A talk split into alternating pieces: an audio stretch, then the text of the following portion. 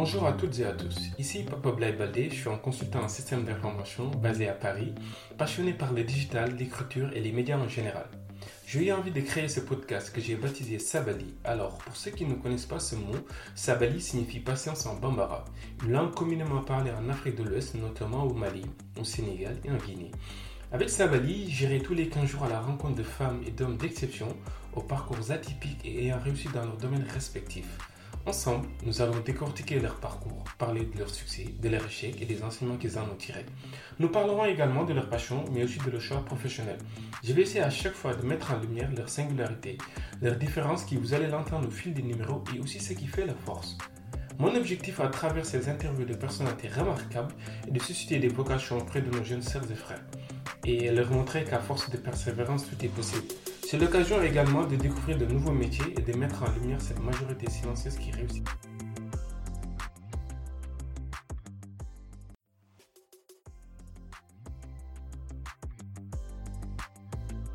Pour ce nouvel épisode du podcast Sabali, j'ai le plaisir de recevoir Mohamed Bachirdia, une personne pour qui j'ai un énorme respect, mais un énorme respect, et j'insiste bien là-dessus. Mohamed Bachirdia fait partie de cette catégorie de personnes qui vous marquent dès votre premier contact. J'ai rencontré Bachir pour la première fois en 2009 lors d'un forum de l'espace Diapo, une association des cadres sénégalais en France dont on parlera lors de notre entretien. À l'époque, j'étais en deuxième année des classes préparatoires et je me posais beaucoup de questions sur ce que je vais faire plus tard. J'hésitais entre les métiers d'audit et de conseil. Je lui avais posé la question sur la définition de ces deux métiers et quelle était vraiment leur différence. Je me rappelle, sa réponse était tellement limpide et concise que je m'en souviens encore. D'ailleurs, si je suis dans le conseil aujourd'hui, je le dois en partie à Bachir. Je l'apprécie vraiment pour son ouverture d'esprit, ses qualités intellectuelles et humaines et surtout son humilité. Vous voyez que je ne tarie pas d'éloges au sujet de mon invité. Après des études primaires et secondaires à Thiès, une ville située à 70 km de Dakar, Bachir a réussi le prestigieux concours d'admission au lycée Louis-le-Grand à Paris, où il a fait ses classes préparatoires. Ensuite, il a intégré Centrale Supélec, une grande école d'ingénieurs, où il a suivi des études en mathématiques appliquées. Une fois diplômé, Bachir a travaillé pour différentes institutions financières et actuellement pour un cabinet d'audit du Big Four. Un brillant parcours, vous me direz, dont on parlera plus en détail. Place à mon invité, Mohamed Bachir Dia.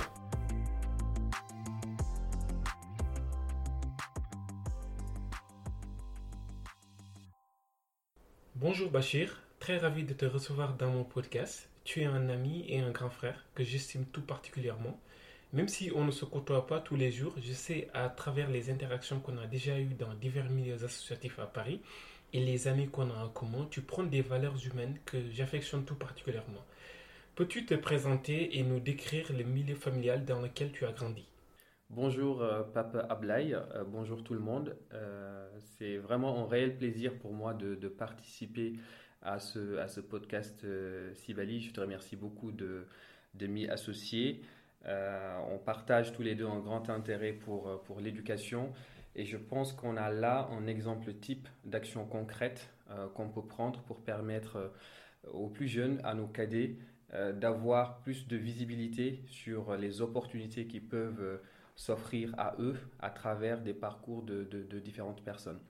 Donc je te souhaite beaucoup de, succès euh, pour, cette, euh, pour cette initiative. Et te connaissant, connaissant ta détermination et ton engagement, euh, je n'ai aucun doute là-dessus. Alors pour répondre à ta question, mhm. je m'appelle Mohamed El Bachir Dia, j'ai 33 ans, je suis né à Thiès, j'ai grandi à Thiès plus précisément dans un quartier populaire qui s'appelle euh, Cité la Vie. Donc j'ai fait toute ma scolarité euh, à Thiès. Euh, mon père était enseignant, professeur de français dans un premier temps, puis vers la fin de sa carrière, il a enseigné dans une école de formation d'instituteur. il était particulièrement sensible, on va dire passionné au sujet euh, lié à l'environnement, à l'écologie, euh, si bien qu'il a fini par euh, créer un parti écologiste.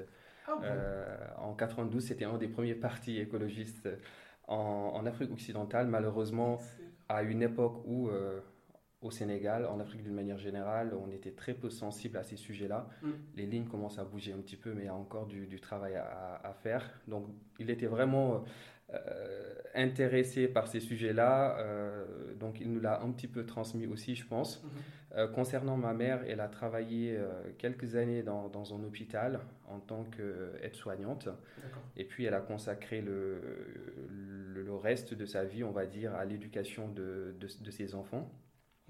À la maison, on vivait aussi avec, euh, avec ma grand-mère, avec qui on passait énormément de temps, donc qui nous racontait beaucoup d'anecdotes et, et nous donnait beaucoup de conseils. Et pendant l'été, on, on, on allait un peu au champ avec elle. Elle avait un champ euh, qui était à 2-3 km de la maison. Excuse-moi de te couper, excuse-moi Bachir, mais euh, le fait que euh, donc, ta grand-mère soit intéressée par euh, la, la culture de la terre, etc., est-ce que aussi c'est pas ça qui a donné la, la fibre? Écologique à ton père Alors là, c'était ma, ma grand-mère Ah, maternelle.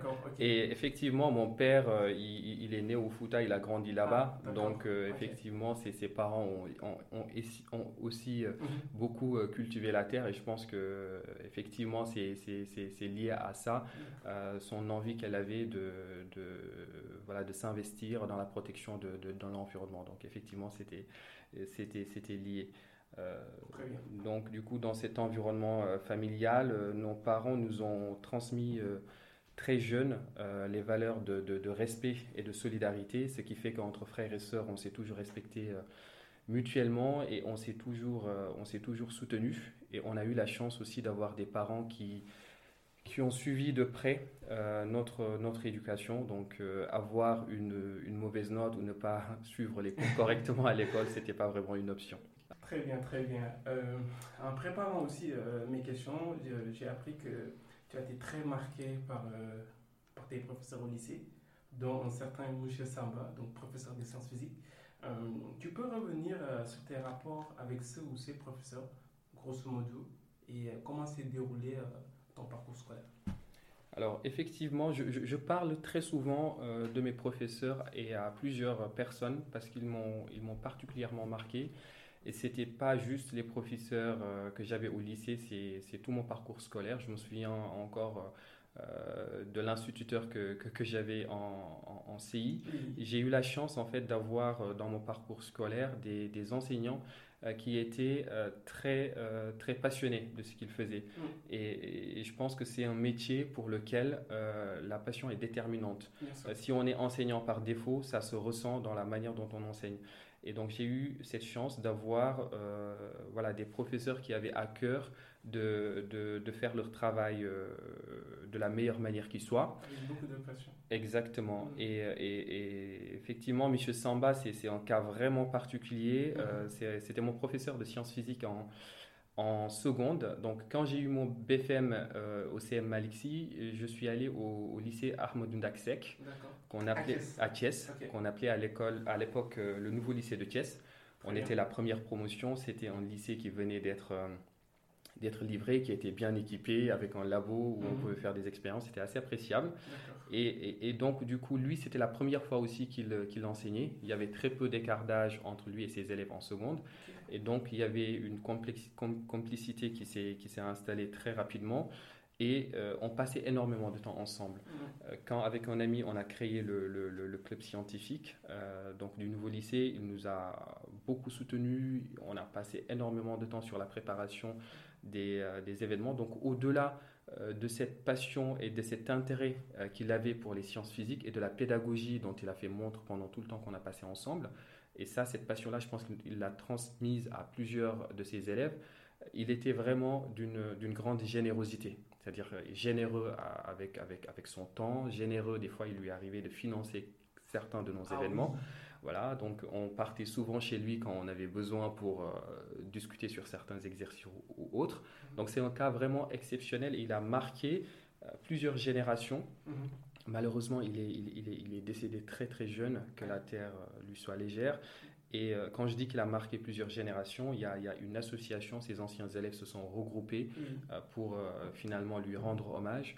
Il y a le, le, labo du lycée, euh, donc son nom a été donné au, labo du, du, lycée. Donc, donc voilà, il y, a, il y, a, énormément de personnes qui sont reconnaissantes. un, bel, un, bel, hommage à, mm-hmm. à M. Samba. Et un autre exemple que je peux citer, c'est euh, c'est M. Mahed Gay, qui a été mon professeur de, de sciences physiques en, en première et en, et en terminale, un grand homme de, de principe. Il enseigne toujours Alors, il est maintenant proviseur du, du lycée de Tuawan et on a la chance de, voilà, d'échanger ensemble sur, sur, sur d'autres sujets. Et, euh, et, donc, lui, en plus d'être un enseignant, c'était un éducateur. Mhm. C'est-à-dire que euh, à chaque cours de sciences physiques, on apprenait quelque chose euh, sur la physique ou la chimie, bon, mais on apprenait aussi quelque chose sur la vie. Et je me souviens...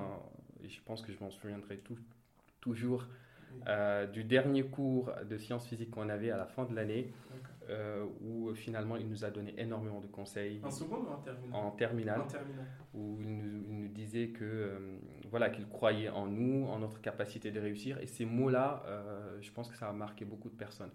Et ça, c'est un peu dommage qu'on perde ça actuellement. C'est-à-dire que les professeurs qu'on avait à l'époque, c'était des personnes qui faisaient ce métier-là par passion, par choix et qui, à travers euh, l'enseignement, essayaient aussi de transmettre des valeurs à, à leurs élèves. Euh, aujourd'hui, euh, voilà, l'éducation nationale au, Sénégal, il y a quand même énormément de, de, difficultés et il y a plusieurs personnes qui choisissent cette voie-là comme un choix par défaut. Et, ça, je pense qu'il y a énormément de, de travail à, à faire là-dedans pour valoriser ce métier, pour que les personnes puissent choisir le métier d'enseignant, qui est un des plus beaux métiers hein, qui existent par passion, euh, comme premier choix et non pas comme un choix par défaut. Et comment s'est opéré le choix de, de t'orienter euh, dans une filière scientifique? Alors, je, je, pense que très tôt, en tout cas, j'ai eu un intérêt euh, pour, pour les matières scientifiques, pour les mathématiques à, l'école primaire et au collège, parce que j'ai commencé tout ce qui est sciences physiques par la suite. Mmh. Euh, et, je pense que naturellement, j'ai peut-être euh, un, esprit un peu, euh, un peu analytique. donc, ça, ça, ça, ça, se révélera d'ailleurs par la suite au moment de choisir le domaine dans lequel j'allais m'orienter. C'est un des critères que je, que je, que je regardais, auquel j'accordais beaucoup d'importance. C'était, voilà, j'aime bien quand les choses sont, sont, sont structurées, voilà, analytiques. Euh, et je pense que c'est voilà, un peu lié. Donc j'ai eu cet intérêt-là euh, donc pour les matières scientifiques naturellement hein, au, collège et au, fur et à mesure euh, avec l'appui, l'encouragement des, professeurs et de la famille, je me suis naturellement orienté dans, cette voie-là. D'accord, très bien. Donc j'ai compris avec cet encadrement très axé sur l'importance des, des études et des valeurs morales est-ce que déjà tu as eu euh, des vocations étant jeune? Alors, étant jeune, euh, une chose était sûre, je savais que je travaillerais euh, dans un domaine qui, qui, qui, allait être en lien avec, avec les mathématiques. C'était ma matière préférée au, au, collège et au lycée. Et au lycée, je m'étais découverte une, une, vocation pour, pour tout ce qui était lié au bâtiment. donc, j'avais un grand intérêt pour euh, pour euh, donc tout ce qui était la construction. Donc à un moment, j'ai eu cette vocation-là pour devenir soit un architecte, soit... l'école polytechnique de, de, Thiès aussi? Alors effectivement, il y a l'école polytechnique de Thiès, mais qui offre quand même plusieurs possibilités, donc euh, de la mécanique, de l'informatique. Mais moi, j'avais été particulièrement intéressé par... par donc tout ce qui était lié à la construction, génie civil, si bien que j'ai fait le concours de, donc à Polytechnique et j'ai été reçu euh, ah en, génie civil. Euh, et effectivement, en étant gamin, euh, c'est, on va dire, plutôt à partir de, 15 ans, quand, j'étais au lycée, mhm. c'était un des métiers qui, qui, m'intéressait particulièrement. D'accord. Bachir, on va parler de tes études supérieures. Tu as eu ton baccalauréat en 2005. Ensuite, tu as intégré les prestigieux lycées de Laurent pour y faire tes classes préparatoires. Pour les jeunes qui nous écoutent, euh, est-ce que tu peux nous dire c'est quoi exactement les classes préparatoires dans un premier temps et nous expliquer comment s'est passé le processus de sélection au lycée du Léran au Sénégal? Alors les classes préparatoires, comme son nom l'indique, c'est deux à trois ans d'études mmh. après le, bac. qui prépare aux écoles, aux grandes écoles. Donc, ça peut être des écoles d'ingénieurs, des écoles de commerce, ça peut être l'ENS pour ceux qui souhaitent s'orienter dans, dans l'enseignement ou, ou, la recherche. Mhm. Et donc, c'est deux à trois ans d'études très, très intensives, mhm.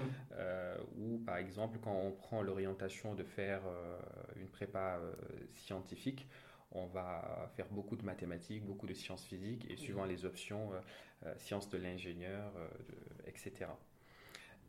donc par rapport à la possibilité d'accéder donc à ces classes préparatoires pour les jeunes qui nous écoutent et qui sont au Sénégal, à l'époque il y avait via Campus France où on avait la possibilité de, postuler et de, faire un choix.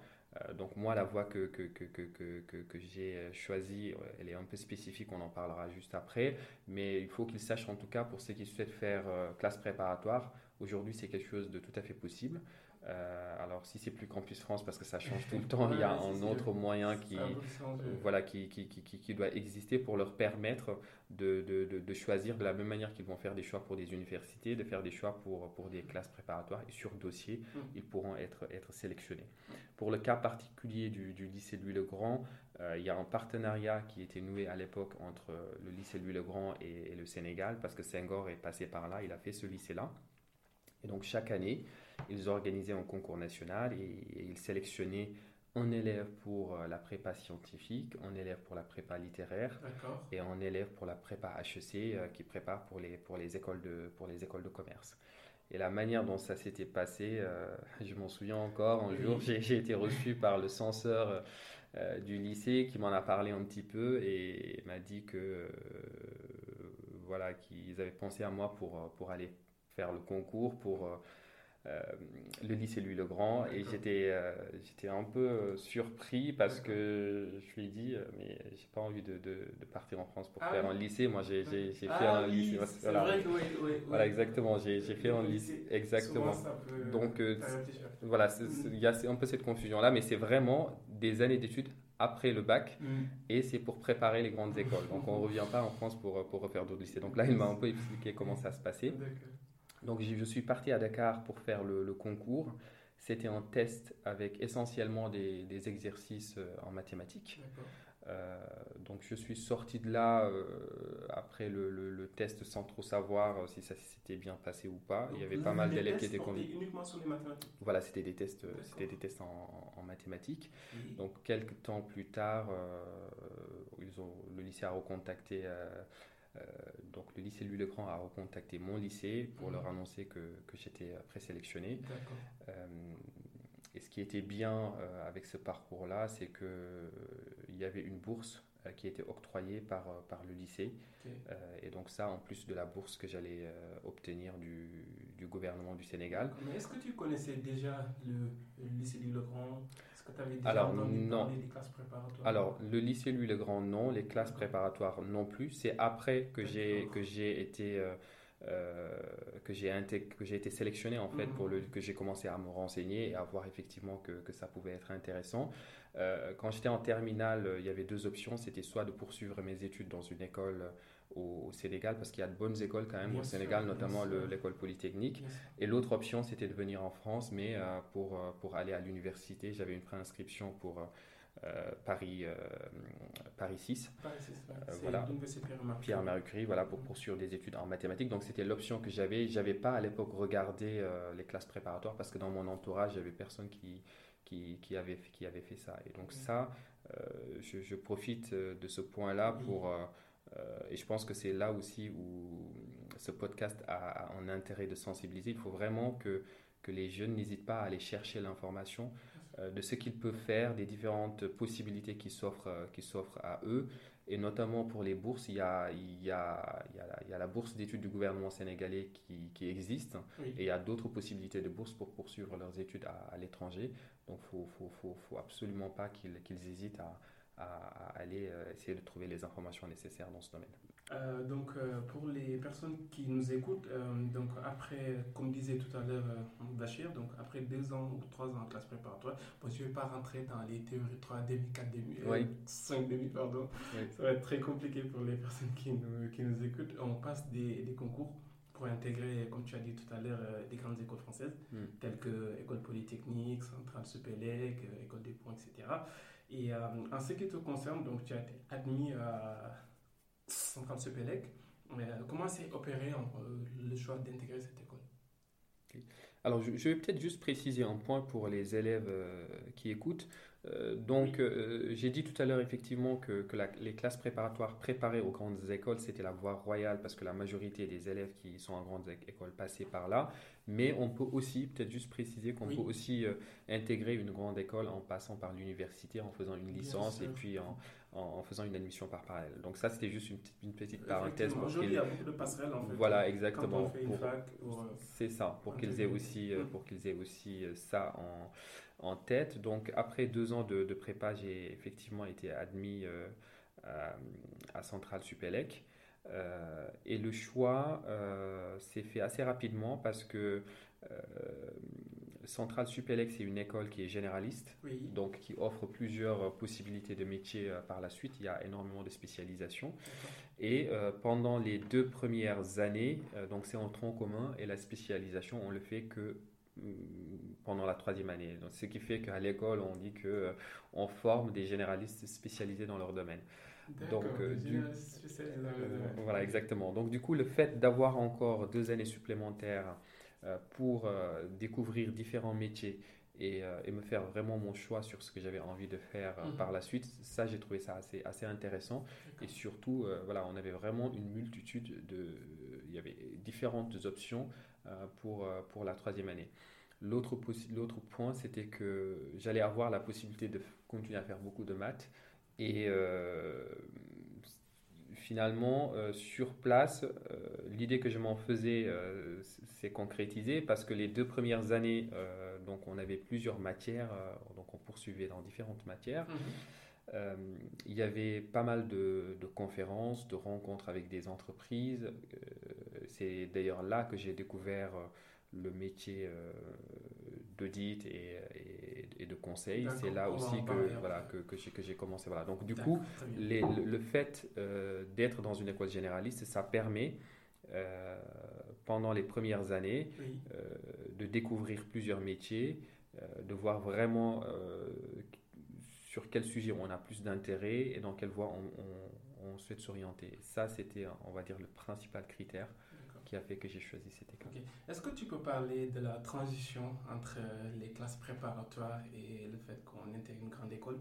Parce qu'en termes de, rythme de travail, euh, en termes d'enseignement aussi, c'est pas du tout la, la, même chose. Est-ce que tu peux... Alors, effectivement, donc en, classe préparatoire, le rythme est très soutenu. Hum. Euh, donc même si on est en prépa scientifique, on a quand même d'autres matières comme euh, la philo, l'anglais. Donc il y a énorme, il y a beaucoup de matières il y a beaucoup d'heures de cours, il y a beaucoup de devoirs, devoirs maison, ce qu'on appelait les DM, qu'on voilà, qu'on faisait exactement, qu'on a à faire euh, tous les week-ends. Mm.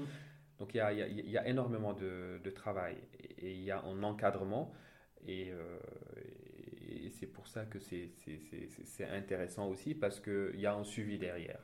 Quand on arrive à, à l'école, c'est un peu différent. C'est-à-dire que on va avoir les cours des examens à faire à la fin de l'année ou à la fin d'un module, mais euh, on, se, on se gère tout seul. Quoi. Donc on, suit ses cours, on apprend et on, passe les examens. Il y a plus d'autonomie en fait. Il y a plus d'autonomie. Mm-hmm. Après, l'erreur à ne pas commettre, c'est de dire que j'ai fini ma prépa, je suis en école, maintenant c'est bon, je lève le pied et puis euh, je vais y aller doucement. Pourquoi? Mm-hmm. Parce que euh, à la fin de la première année, euh, il y a plusieurs euh, écoles qui ont des partenariats avec des universités à l'étranger. Mmh. Et donc, si on souhaite faire sa spécialisation pour sa dernière année de partir euh, aux États-Unis ou dans un autre pays, les notes de la première année comptent énormément. Donc, ça, c'est un point important à avoir en tête. après 2-3 ans de, de, dur travail en prépa, on peut effectivement essayer de lever les pieds un petit peu, mais il faut garder en tête que les notes qu'on aura pour la première année et la deuxième année en école d'ingénieur mhm. Peuvent s'avérer très très utiles pour le dossier si on souhaite euh, faire une, une école à, l'étranger euh, par la suite. D'accord, très bien. Et euh, tu peux nous rappeler ta spécialisation des dernières années?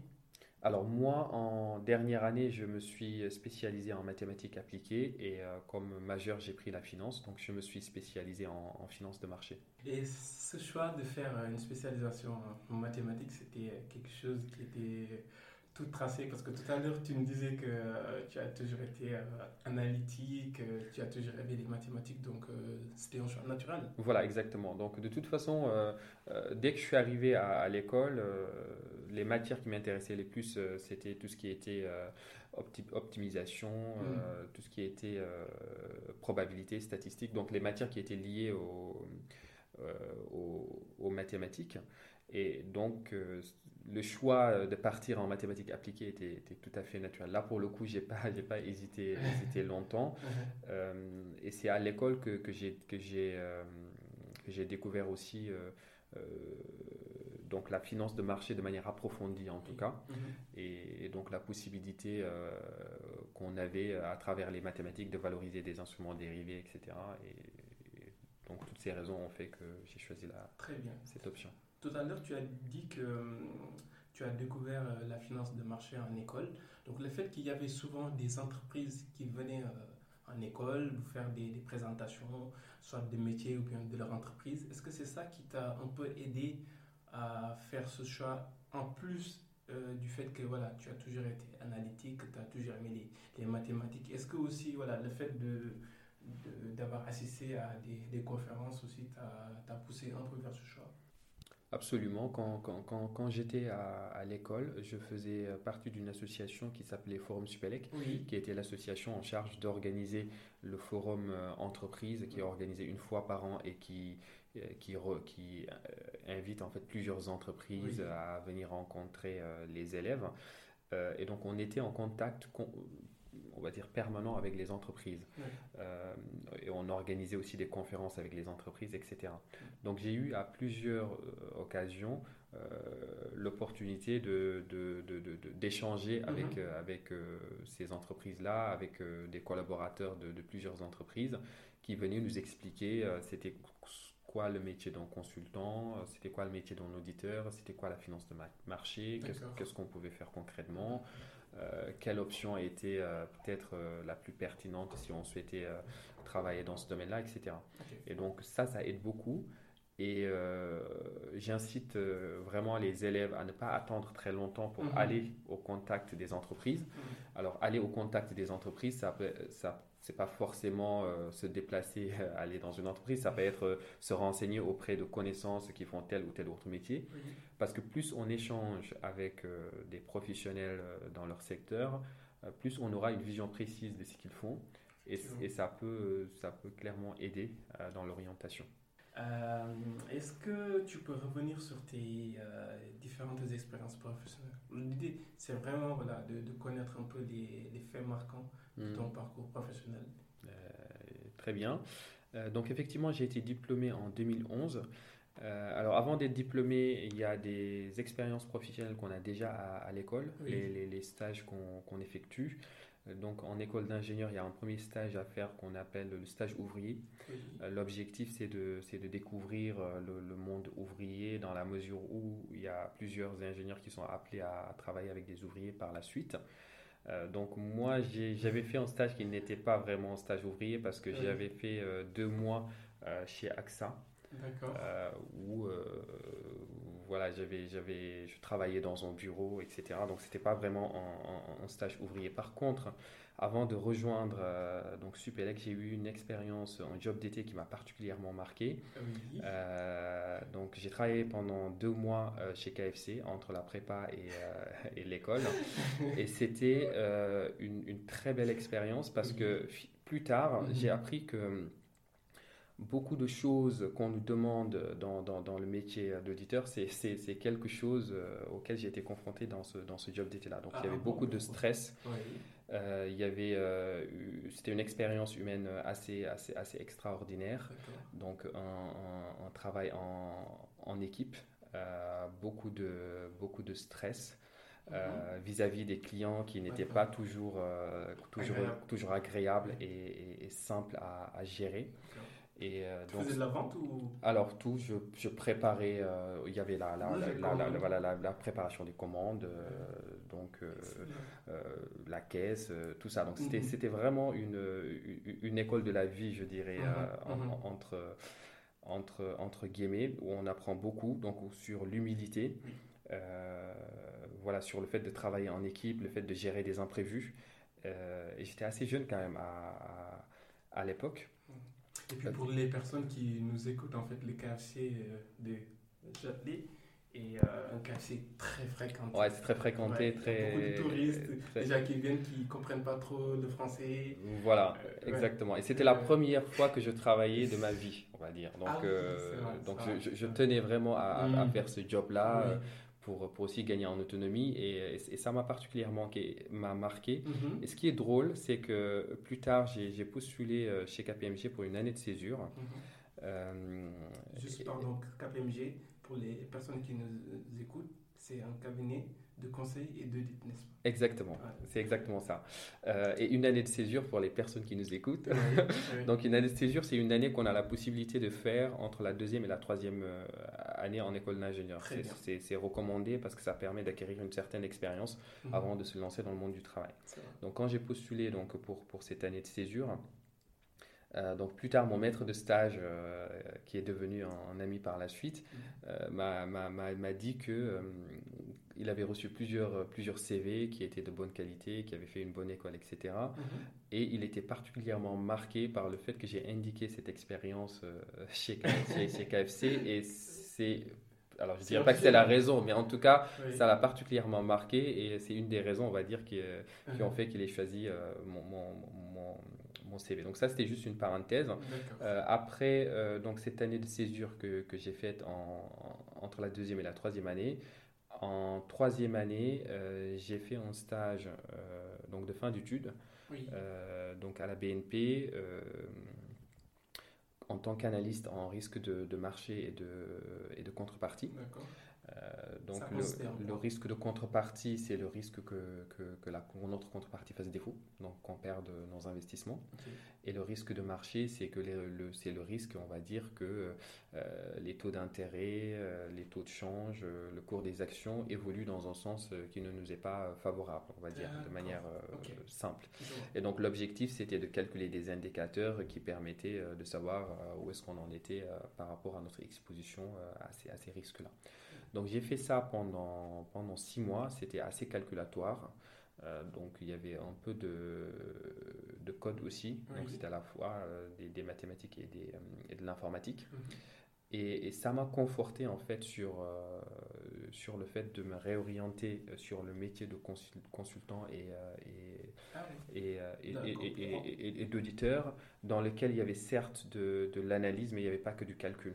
Donc il y avait de, du calcul certes, mais, mais il y avait aussi beaucoup de beaucoup d'analyses sur la partie audit, beaucoup de réflexion sur la partie euh, expression de besoin, conception mm. sur les projets de conseil mm-hmm. et, aussi la diversité des clients. Euh, c'est-à-dire qu'en une année de césure, j'avais eu la chance de voir énormément de clients, euh, mm-hmm. des missions vraiment sur des sujets différents. Et, donc, ça m'a conforté sur le fait de, voilà, de revenir sur ce sujet-là, ce qui a fait qu'après mon, après, mon diplôme en, en 2011, j'ai rejoint KPMG euh, pour travailler sur ces sujets-là, euh, du conseil, de l'audit en trésorerie et en capital market. Très bien. D'ailleurs, on va en parler euh, donc de tes, activités actuelles. Donc aujourd'hui, tu me corriges, hein, donc tu travailles en tant que senior manager euh, trésorerie et capital market. Très concrètement, ça veut dire quoi pour les, pour les jeunes qui pourraient être intéressés par ce, ce métier? Trésorerie, donc euh, c'est la trésorerie d'une entreprise. Euh, donc on travaille avec, euh, avec les trésoriers qui vont gérer finalement le, le cash de l'entreprise, qui vont gérer donc tout ce qui est financement de l'entreprise quand l'entreprise a besoin de financement et qui vont aussi gérer les placements quand l'entreprise a un surplus de cash et qui vont aussi gérer donc tout ce qui est couverture. Mhm. Donc ils vont se couvrir contre le risque de change. D'accord quand ils sont exposés à des devises autres que l'euro, ils vont gérer euh, le risque de taux d'intérêt par rapport à l'évolution du cours des taux d'intérêt et le risque action s'ils ont dans leur portefeuille des placements qui sont indexés à des actions. Donc ça, on va dire que c'est le job d'un trésorier. Euh, donc capital market, c'est euh, euh, c'est tout ce qui est finance de marché. Et donc dans la finance de marché, on retrouve ces différents éléments que je viens de citer. Donc tout ce qui est financement, tout ce qui est placement, tout ce qui est produits dérivés.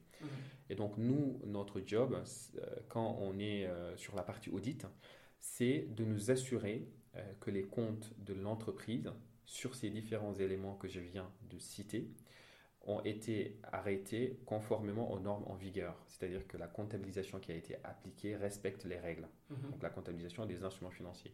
Il y a des normes spécifiques euh, qui gèrent ça. C'est notamment la norme IFRS 9 pour euh, la comptabilisation en normes internationales. Mhm. Et quand on est sur la partie conseil, alors peut-être juste sur la partie audit, on va certifier les comptes, mais on va aussi euh, accorder une importance particulière au contrôle interne. On va regarder quels sont les dispositifs que l'entreprise a mis en place mhm. pour identifier les risques et aussi euh, les actions euh, choisies, les, les, processus mis en place pour euh, corriger les anomalies si, si, si, si, elles sont détectées. Donc voilà, quand on fait de l'audit, il y a à la fois effectivement le fait de vérifier que la comptabilisation est correcte, que les instruments financiers sont correctement valorisés, qu'ils sont exhaustifs, qu'ils existent. Euh, mais aussi, on va regarder l'environnement de contrôle interne. Ça, c'est vraiment clé dans l'approche d'audit. Quand on est dans la partie euh, conseil, euh, ce qu'on va faire, c'est accompagner donc une entreprise. Ça peut être la trésorerie d'un corporate, comme ça peut être une banque. Moi, je travaille majoritairement avec des banques. donc, les, les, quand, quand, on va arriver chez les clients, il y a deux possibilités. Soit le client doit se conformer à une réglementation qui va être en vigueur. C'est typiquement quand la norme IFRS 9 est entrée en vigueur au 1er janvier 2018. Mhm.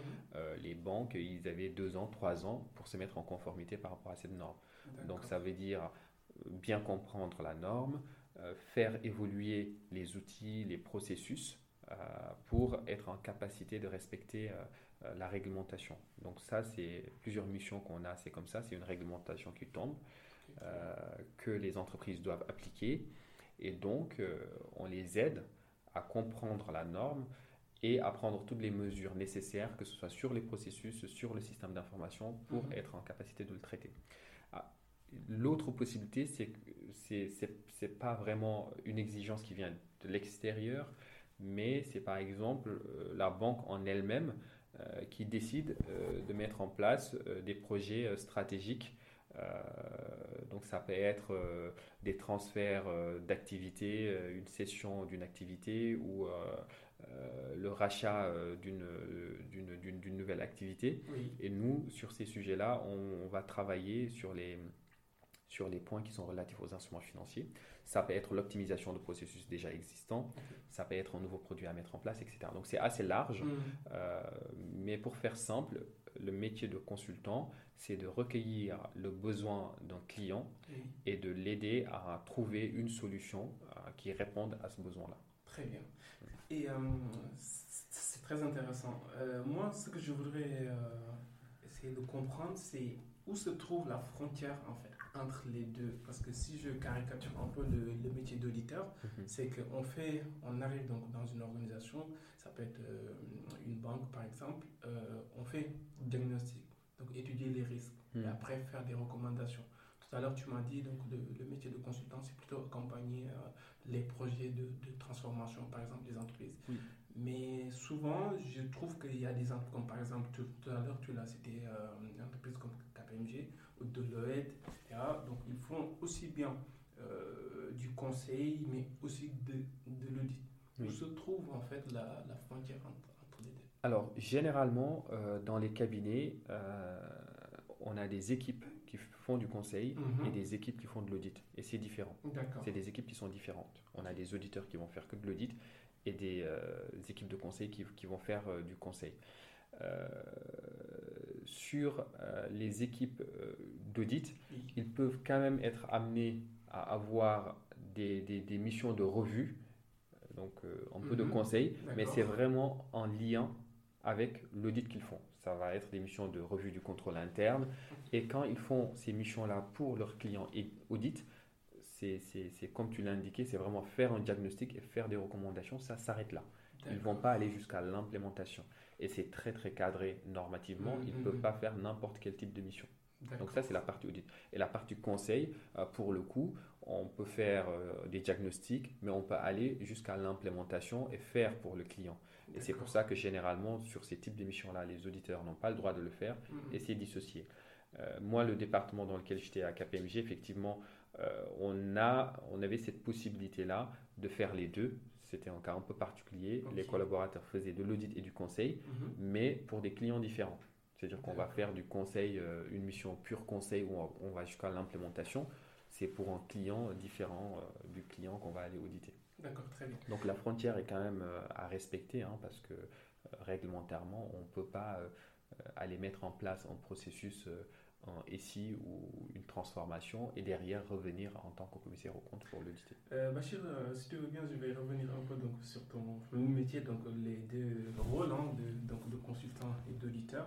Euh, qu'est-ce qui te passionne dans ces deux métiers et s'il y a des difficultés, euh, est-ce que tu peux nous en parler?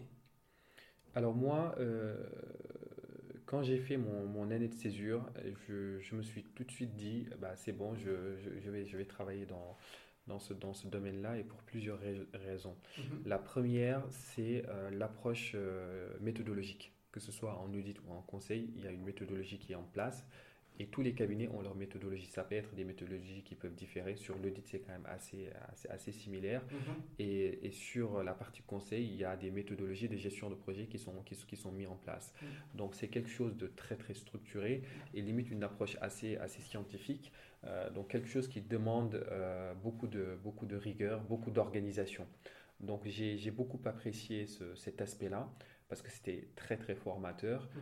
Et en un an de stage, j'ai vu que euh, tout ce que j'avais appris en termes d'organisation, en termes de, de, manière de, réfléchir et d'organiser mon travail. Donc il, y a, il, y a, ce premier point-là sur tout ce qui est méthodologie, organisation.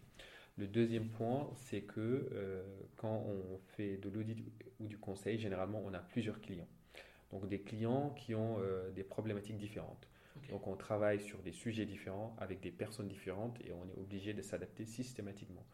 Euh, et plus on monte du coup en expérience, plus on va travailler aussi avec des équipes qui ont des qualités qui vont être différentes, des compétences différentes. Et là aussi, on doit faire un peu preuve de preuve de d'adaptation. L'autre point, c'est que je l'évoquais tout à l'heure, c'est un, environnement qui est euh, dans une évolution constante. Que ce soit une évolution réglementaire, euh, une évolution au niveau euh, IT, technologique.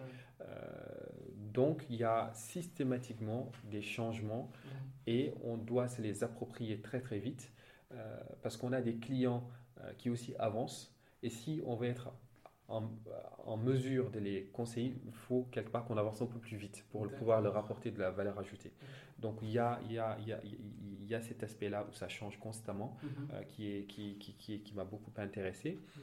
Et l'autre point, c'est que, que ce soit en audit ou en conseil, là également, on prend très vite des, des responsabilités parce que euh, on nous apprend euh, très rapidement à manager donc des équipes donc à, pouvoir prioriser des travaux, à mhm. pouvoir déléguer. Et cette partie euh, un, peu, un peu management et RH aussi, oui.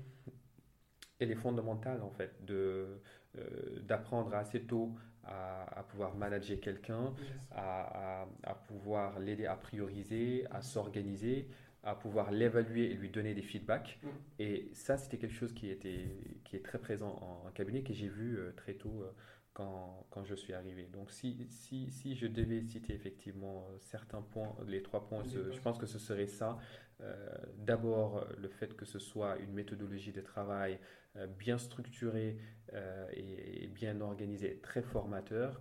Le fait qu'on soit dans une diversité des clients, des missions et des, des sujets l'environnement qui est, qui est très très euh, mouvement qui est très très en mouvement à la fois mhm.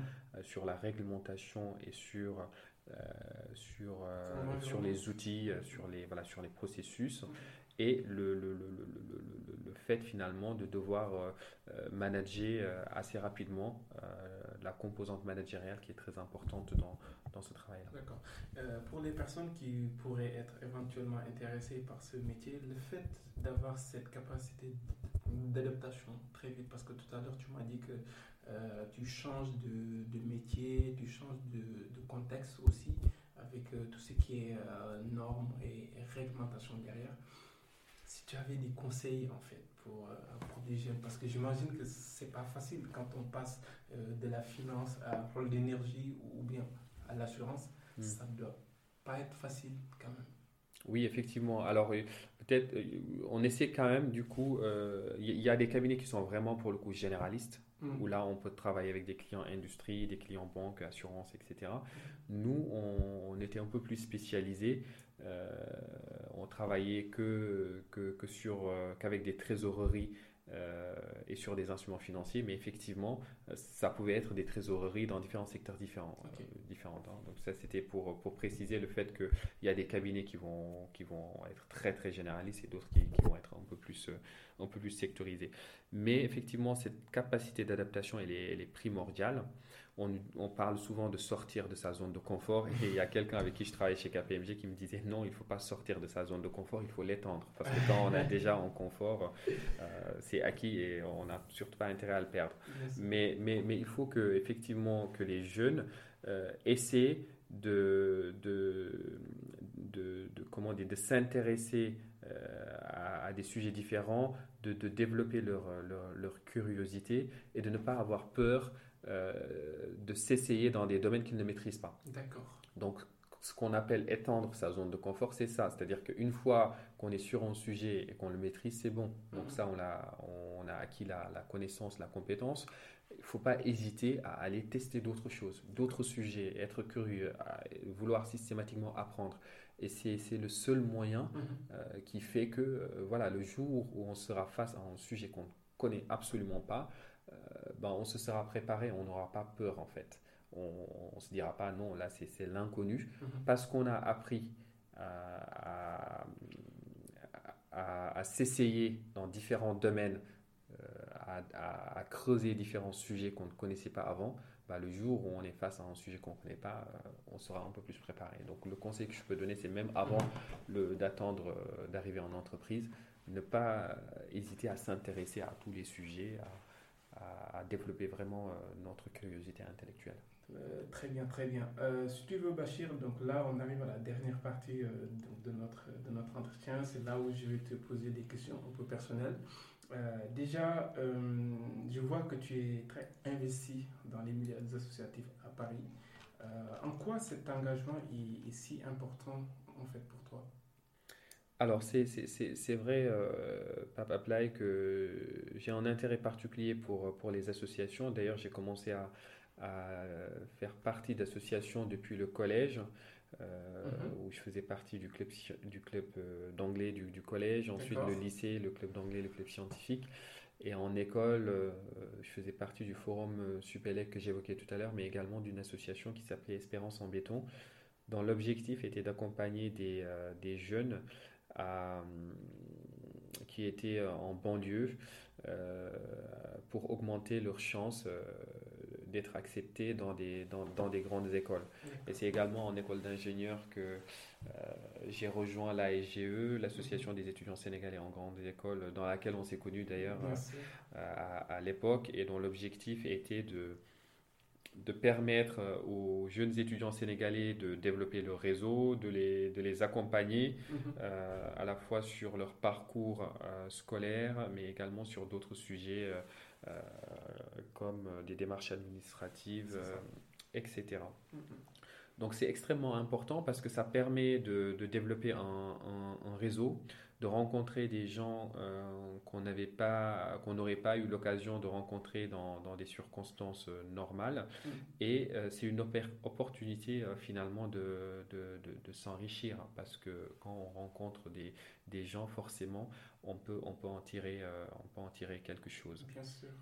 Euh, actuellement, dans la continuité de, de AEGE, je, je milite dans, dans, un réseau qui s'appelle euh, Espace Diapo. Oui. Euh, C'est le réseau des, des, des cadres sénégalais qui, qui vivent en France. On va dire que c'est le grand frère d'AEGE. Euh, L'objectif est, euh, est un peu similaire, c'est de permettre aux professionnels sénégalais d'avoir euh, un, un- un réseau, euh, donc d'élargir euh, le réseau, euh, ça peut leur permettre de trouver des opportunités de business ou de collaboration.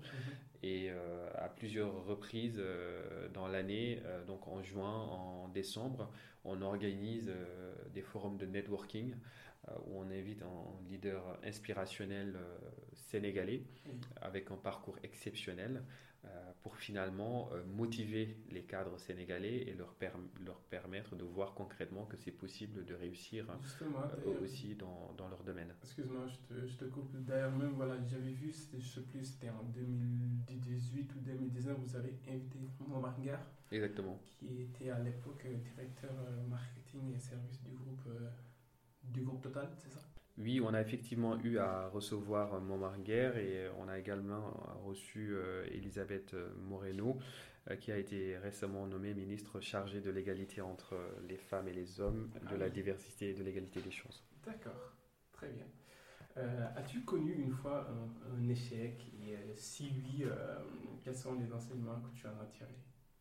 Ou pas d'ailleurs Je trouve que c'est très intéressant la manière dont, tu poses cette question, Papa Blay, parce que euh, je pense que face à un échec, il y a deux possibilités. C'est soit on se limite à l'échec et là, ça peut avoir des conséquences désastreuses pour la suite, soit tout de suite on se pose la question de savoir quels sont les enseignements qui sont tirés. Donc le fait que tu associes enseignement tiré et échec, je, je- je trouve que c'est très pertinent et il faudrait que les jeunes qui nous, qui qui nous écoutent essaient d'avoir ce réflexe-là de ne jamais se limiter à, à un échec, mais de toujours se poser la question face à un échec, Mm. la question de savoir qu'est-ce que je peux, qu'est-ce que je peux en tirer. Alors bien évidemment, j'ai j'ai eu à faire, à faire face à des échecs euh, comme tout le monde. Mhm. Euh, alors si on doit euh, donner un exemple plus sur le plan scolaire, euh, il y a un échec qui m'avait particulièrement marqué à l'époque euh, quand j'étais en CM2. J'ai Ah fait oui. le concours euh, pour l'école Britannique militaire. Je voulais absolument l'avoir. J'ai fait le concours, j'ai trouvé que ça s'était plutôt bien passé et, et j'étais pas, j'étais pas reçu. Aïe. Euh, donc c'était très très euh, très très dur à Ouais. cet âge-là. Euh, je pense Accepter. que voilà, c'était c'était un premier échec à, à accepter. Très jeune. en plus. Très jeune, Ouais. voilà. Mais une fois qu'on l'a digéré, voilà, je me suis dit ok, je l'ai pas eu, mais non, en collège, il faut que je, il faut que je mette le paquet quoi, Bien pour sûr. essayer d'avoir, voilà, trouver un autre moyen de me, de me, de mettre le, le, le, le paquet pour euh, finalement avoir un autre moyen de, de s'en sortir que, que celui-là. Euh, quels sont pour toi, Bachir, euh, trois types de valeurs, ou même plus, hein, euh, qui te tiennent particulièrement à cœur? Euh, alors, je pense que cette question, elle est très très importante. Et pour les jeunes qui nous écoutent, euh, je pense que c'est c'est important que même à leur âge, qu'ils se posent la question de savoir quelles sont leurs valeurs. Qu'est-ce qui est vraiment important pour eux? Quand on arrive dans une entreprise, euh, quand on nous présente une entreprise, on met l'accent sur les valeurs. Mm. Parce que si on veut évoluer et avancer dans la vie, Mhm. il faut qu'on se fixe des objectifs qui sont en adéquation avec nos valeurs et il faut qu'on traduise les objectifs en action, toujours dans le respect des valeurs. Donc ça, c'est fondamental. Et euh, c'est important qu'on se, qu'on se pose cette question-là. Moi, me concernant, mes valeurs, c'est c'est la famille, Oui. d'abord, le travail. Ensuite, il y a deux valeurs que j'ai déjà évoquées tout à l'heure, que mes parents nous ont transmis très tôt à moi, mes frères et mes sœurs Mhm. c'est le respect et la solidarité. La solidarité, c'est aussi le partage, l'entraide, qui est quelque chose qui se perd malheureusement de plus en plus. On est dans une société qui est de plus en plus euh, individualiste. Et si je devais rajouter euh, une autre valeur, ce serait l'humilité, Oui. à ne surtout pas confondre avec le manque d'estime en soi Mhm. parce qu'on peut faire, euh, on peut faire la confusion entre les deux. C'est pas parce que je suis humble que je n'ai pas confiance en moi. La confiance en soi, c'est quelque chose aussi qui est important si on souhaite aller de l'avant. Être humble, c'est finalement prendre conscience du fait que, quelle que soit la personne qu'on a en face de nous, on peut apprendre quelque chose d'elle. On ne peut jamais être euh, voilà, le sachant, l'expert qui connaît tout sur tout. Donc, il faut prendre conscience du fait que, quelle que soit la personne qu'on a en face de nous, on peut apprendre quelque chose de cette personne-là. Et si on développe cet état d'esprit, Mhm. ça peut être extrêmement utile Mhm. dans le milieu professionnel. Euh, très bien, très bien. Euh, quel regard aujourd'hui tu portes sur, euh, sur l'enseignement au, au Sénégal et la jeunesse au sens large? Moi, je suis convaincu que l'éducation est fondamentale pour le développement et l'émergence du Sénégal. C'est le principal moyen qui permet aujourd'hui à la jeunesse euh, de, de- de- de s'émanciper. L'ascenseur social fonctionne encore aujourd'hui au Sénégal. On a plein de jeunes qui sont dans des milieux défavorisés, Mhm. qui, grâce à l'école, arrivent à, à s'en- sortir Mhm. et arrivent à avoir des carrières euh, brillantes. Mhm. Donc c'est essentiel qu'on investisse du mieux qu'on peut euh, dans ce domaine-là. Parce que l'éducation, c'est ça aussi, au-delà euh, du de- développement économique, c'est ça aussi qui permet de faire évoluer les mentalités Mhm. euh, de la population. Malheureusement, aujourd'hui, euh, au Sénégal, euh, il y a quand même un manque de moyens dans le domaine de l'éducation. On a le niveau des élèves euh, qui, qui, qui, baisse. On a énormément de, de grèves, Mhm. des, des, programmes qui ne, sont pas, qui ne sont pas finalisés. Et quand je parle du niveau des élèves qui, qui, baisse dans certains cas, c'est quand même catastrophique. On peut avoir des élèves qui sont à l'université et qui malheureusement ont un niveau en français qui, voilà, qui est très très euh, moyen, très très en dessous du, du, du, du- du niveau attendu. Mhm. Et ça, c'est lié au fait que euh, ça rejoint le point qu'on évoquait tout à l'heure. Les, les- Mhm. Beaucoup de personnes ne choisissent plus le métier d'enseignant euh, par choix, Mhm. euh, par vocation, mais c'est un choix par défaut parce que les conditions ne sont pas les meilleures et puis les salaires sont, sont, sont, sont- sont extrêmement bas. Euh, et quand je parlais de, de, de, de, manque de moyens, Mhm. euh, malheureusement, on a euh, énormément de énormément d'élèves Mhm. euh, qui ne peuvent pas euh, aller euh, à l'école Mhm. dans des conditions acceptables parce que le niveau social est tel que ils ne peuvent pas poursuivre leurs études dans des conditions acceptables. Donc je pense que l'État euh, a vraiment intérêt à investir massivement dans ce domaine Oui. parce qu'en investissant dans l'éducation, on investit euh, sur des ressources humaines qui demain Sont feront, sont l'avenir, feront Mhm. la différence. Mhm.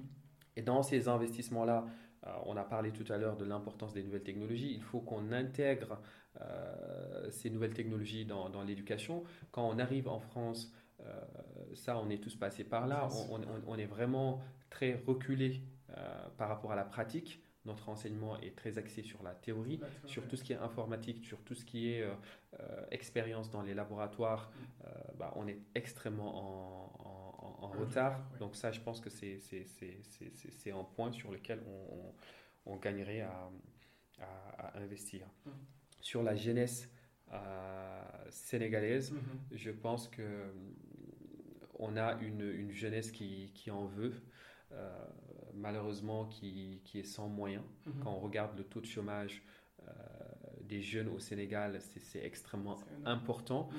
Et, et ce qui est encore plus, plus frappant, c'est que les personnes qui sont diplômées, euh, le taux- leur taux de chômage est encore plus élevé que les personnes qui ne sont pas diplômées. L'ANDS parle de 12% pour les personnes non diplômées et de Mhm. 22% pour les personnes qui ont bac plus 2. Euh, donc, et, et moi, dans mon entourage, il y a des personnes que je connais euh, qui ont fait leurs études jusqu'à bac plus 5 Mhm. et euh, qui, qui ne réussissent pas à, à- à trouver un travail. Et et il y en a énormément. Et cette génération-là se retrouve malheureusement euh, sacrifiée. Mhm. Donc là aussi, il faut que des solutions soient trouvées. Et si on n'arrive pas à proposer des métiers, des emplois à ces jeunes, Mhm. l'entrepreneuriat peut être un outil essayer de favoriser l'entrepreneuriat pour que les jeunes puissent être leurs propres leur propre patrons. Alors, il y a des initiatives qui existent euh, avec la DR, etc. Euh, mais je pense qu'il y a énormément de, de, voilà, de travail à faire dans ce domaine-là pour aider les jeunes, si on n'arrive pas à leur trouver des emplois, à faire en sorte qu'ils puissent s'émanciper financièrement par eux-mêmes euh, via l'entrepreneuriat. L'objectif de ce podcast est aussi de susciter des vocations chez les garçons comme chez les filles euh, à travers des interviews de personnalités comme la tienne. Comment expliques-tu la faible représentativité des jeunes filles dans les disciplines scientifiques? Effectivement, Papa Blay, je pense que c'est une question qui, qui, qui, mérite d'être posée. Le, taux de scolarisation brute euh, des filles est de 10% dans l'enseignement supérieur contre 15% mhm. pour, euh, pour, pour les garçons. Euh, il y a plusieurs euh, raisons, je pense, qui, qui, qui, peuvent, euh, qui peuvent l'expliquer. Il y a eu du chemin sur la scolarisation des mhm. filles, mais il y a plusieurs années, mhm. on avait très peu de filles qui étaient scolarisées. Aujourd'hui, ça a quand même évolué. Donc à l'école primaire et au, à l'enseignement moyen secondaire, on commence à avoir des ratios qui sont équilibrés entre les garçons et les filles. Euh, là euh, où, ça se détériore, c'est plus sur l'enseignement supérieur, euh, où on a plusieurs filles qui malheureusement qui se marient aux alentours de 18, 20 ans et qui ne poursuivent pas leurs études jusqu'au bout. Mhm. Concernant les matières scientifiques, effectivement, les, les, les filles sont peu représentées. par contre, ce qu'on constate pour avoir échangé avec avec quelques proviseurs de lycées dans le cadre de l'association que j'évoquais tout à l'heure. Euh, sur les quelques lycées qu'on a sondés, on a été agréablement surpris que la majorité euh, des filles parmi les, la majorité des élèves parmi les meilleurs élèves étaient des filles. Donc ah ça veut dire que dans les matières scientifiques en plus. Donc ah ça veut dire que les filles sont quand même de plus en plus représentées euh, dans les matières scientifiques, mhm. là où il y a un effort considérable à faire c'est euh, leur permettre mhm. de poursuivre au-delà de la terminale, euh, d'aller jusqu'au bout de leurs études. Donc là, il y a un travail de conscientisation vis-à-vis des, parents. Les parents qui sont dans les villes, je pense qu'ils ont bien compris euh, l'enjeu maintenant. les parents qui n'ont pas été à l'école, c'est un peu plus compliqué. Mhm. Et donc, il y a un travail à, à faire pour qu'ils prennent conscience de l'importance des, des études pour les filles aussi et de les encourager dans, dans, les matières scientifiques. Merci beaucoup. Euh, merci Bachir pour ta disponibilité et merci de nous avoir écoutés jusqu'ici. Euh, toutes les références, donc tous les éléments que, Bachir a, énumérés, je les mettrai dans les notes du, du podcast, notamment le, concours du livre de grand, l'espace diapo, l'association donc toutes ces informations, vous les verrez aussi dans les notes du podcast. Euh, merci beaucoup à, toi, Papa Blay, euh, encore une fois pour, euh, pour, ces, pour cette initiative. J'encourage vraiment les jeunes qui, qui vont écouter mhm. ce podcast à, se, à, se, à se renseigner, mhm. à, à, être, à être curieux euh, et, surtout à, avoir confiance en eux. Mhm. je les incite à se fixer des objectifs euh, ambitieux, euh, sans limite, à se dire vraiment si je devais faire quelque chose sans me fixer de limites, mhm. qu'est-ce que je ferais? Et donc ça, Brian Tracy en parle dans, dans, dans, le pouvoir de la confiance en soi. Et c'est important de se dire, mhm. de se fixer des objectifs sans se fixer des limites. Euh, sans se fixer de, barrières, sans se fixer de, de contraintes, parce que euh, quand ils croiront profondément à ce qu'ils ont envie de faire, euh, il n'y a aucune raison que ce que, qu'ils, n'y arrivent pas. Donc voilà, donc, donc je les incite vraiment mhm. à, à, travailler cette confiance en soi, à, croire en, eux et, et, en leur capacité. Très bien, très bien. Merci beaucoup, Bachir.